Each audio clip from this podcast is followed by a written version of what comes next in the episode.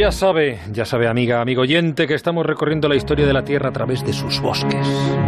Hemos pasado por los primeros, que solo podían vivir cerca del agua, por aquellos bosques en los que vivían insectos gigantes. Y en la última entrega Alberto Aparici nos dejó al borde de un momento crítico, cuando la vida estuvo a punto de irse a la porra. No es, un no es una denominación muy técnica, pero sí se entiende bien. Alberto, buenas noches. Hola, buenas noches, Juan. Eh, ¿Cuál fue ese momento?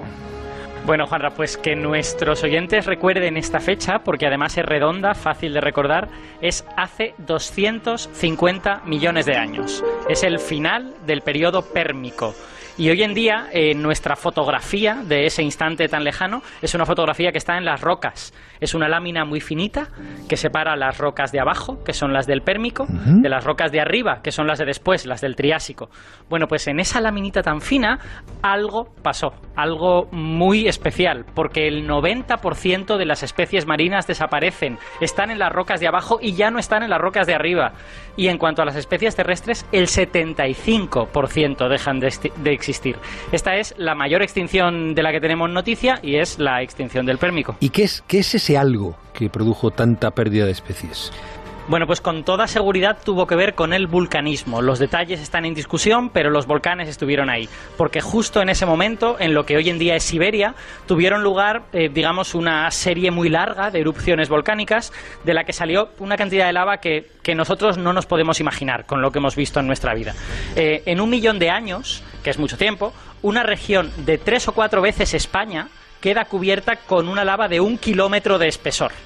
O si quieres una manera de imaginarnos lo que a lo mejor nos resulta más fácil, cada año en Siberia aparecía una montaña nueva. Cada año una montaña nueva. Imagínate que cada día de tu vida hubiera una montaña nueva. Una y otra y otra. Durante un millón de años, cada año una montaña nueva. Y, y supongo que esa lava salió junto con gases tóxicos, ¿no? Sí, exacto. La, lava siempre viene con regalito y el regalito casi nunca es bueno, ¿no? Entonces, eh, con esa lava salió polvo que oscurecería el cielo de todo el planeta, pues seguramente durante miles de años. Salió mucho CO2 que hizo que subieran las temperaturas, eso lo tenemos atestiguado. Y sobre todo salieron también metales pesados. Esa laminita, esa foto de roca, eh, está llena de mercurio. Entonces los científicos todavía a día de hoy discuten si lo más importante fue el cambio climático, si lo más importante fue el envenenamiento, si lo más importante fue... Pero lo que está claro es que lo que ocurrió es una tormenta perfecta que golpeó a los seres vivos y que dejó un momento que, en el que no se podía vivir, básicamente. Y, a los bosques, que son nuestro hilo conductor, eh, ¿cómo les afectó? Pues de la peor manera posible, te lo puedes imaginar, los aniquiló por completo. O sea, de hecho, después de la extinción del pérmico vienen 10 millones de años en los que no hay bosques. Todas las extensiones que habían estado llenas de coníferas en esas rocas de la parte baja, eh, pues en la parte alta se convierten en praderas inmediatamente. Las plantas dominantes pasan a ser helechos y licopodios, que los habíamos encontrado antes en esta historia, pero no en las formas arborescentes, sino en el papel de, de digamos, malas hierbas invasoras que invaden todas estas regiones donde antes había árboles y que de repente no hay nada, ¿no? Entonces podríamos decir que el mundo post-extinción es un mundo de estepas, no un mundo de bosques. O sea que los árboles empiezan desde cero.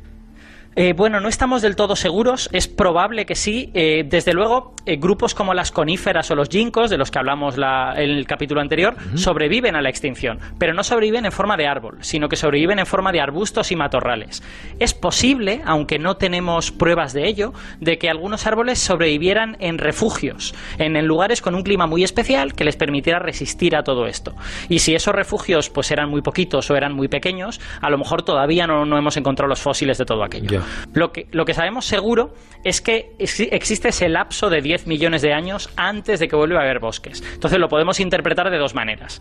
Que esos 10 millones de años fue el tiempo que necesitaron los arbustos que sobrevivieron para reinventarse, para volver a convertirse en árboles, o que ese fue el tiempo que pasó hasta que el clima volvió a volverse normal y entonces los árboles salieron de los refugios y volvieron a formar los bosques. Oye, y, y en los momentos de crisis, como en estas grandes extinciones, ¿no hay especies que se, no sé, se aprovechan de la falta de competencia especies salen ganando? Eh, claro, claro, desde luego. Bueno, un ejemplo son estos licopodios y helechos que eran malas hierbas, mm. básicamente. Pero esta extinción tiene un ejemplo perfecto, que es un poco asqueroso también, pero, pero os lo voy a contar, que son los hongos. Eh. Esta laminita de roca, esta fotografía en la que ocurre la extinción, aparte de mercurio, está llena de esporas de hongos. Y además cada vez más. Las plantas y animales se mueren cada vez más, pero los hongos parece que les va cada vez mejor. Claro, no me digas que es porque se están comiendo a todos los que se van muriendo. Pues no lo sabemos porque lo único que tenemos son sus esporas, realmente no tenemos una fotografía de aquello, pero parece una posibilidad más que razonable, porque ya sabes que los hongos se alimentan de materia muerta y en especial de materia vegetal. Y el, y el truco es el siguiente, normalmente en toda la historia de la vida los insectos son mucho más rápidos que los hongos, se comen esa materia vegetal antes, pero es que la extinción del pérmico es la primera y la única que afectó a los insectos. Los insectos murieron en grandes cantidades. Así que pues la imagen que nos podemos hacer es una imagen que es casi de película de terror, ¿no? O sea, estos bosques post-extinción que tienen todos los árboles muertos y sobre ellos una especie de telaraña de hongos, ¿no? Hongos de todas las formas, de todos los colores, porque los hongos además son muy coloridos y que por una vez son los reyes del mundo, ¿no? Es, es casi una imagen post-apocalíptica, pero es que la extinción del pérmico es lo más parecido al apocalipsis de lo que tenemos noticia. Madre mía, madre mía. Bueno, em, de todas formas tenemos que seguir con este recorrido. Dentro de algún tiempo, no sé cuántos cientos de millones de años, nos encontraremos árboles ya en condiciones. Sí, sí, en 50, hoy. En 50 millones de años o así empezamos a tener ya bosques que además reconoceremos bien. Son los bosques de la época de los dinosaurios y ahora ya se acaban las malas noticias y vienen las buenas. Alberto, cuídate mucho. Hasta la semana que viene. Un abrazo, Juanra. Un abrazo.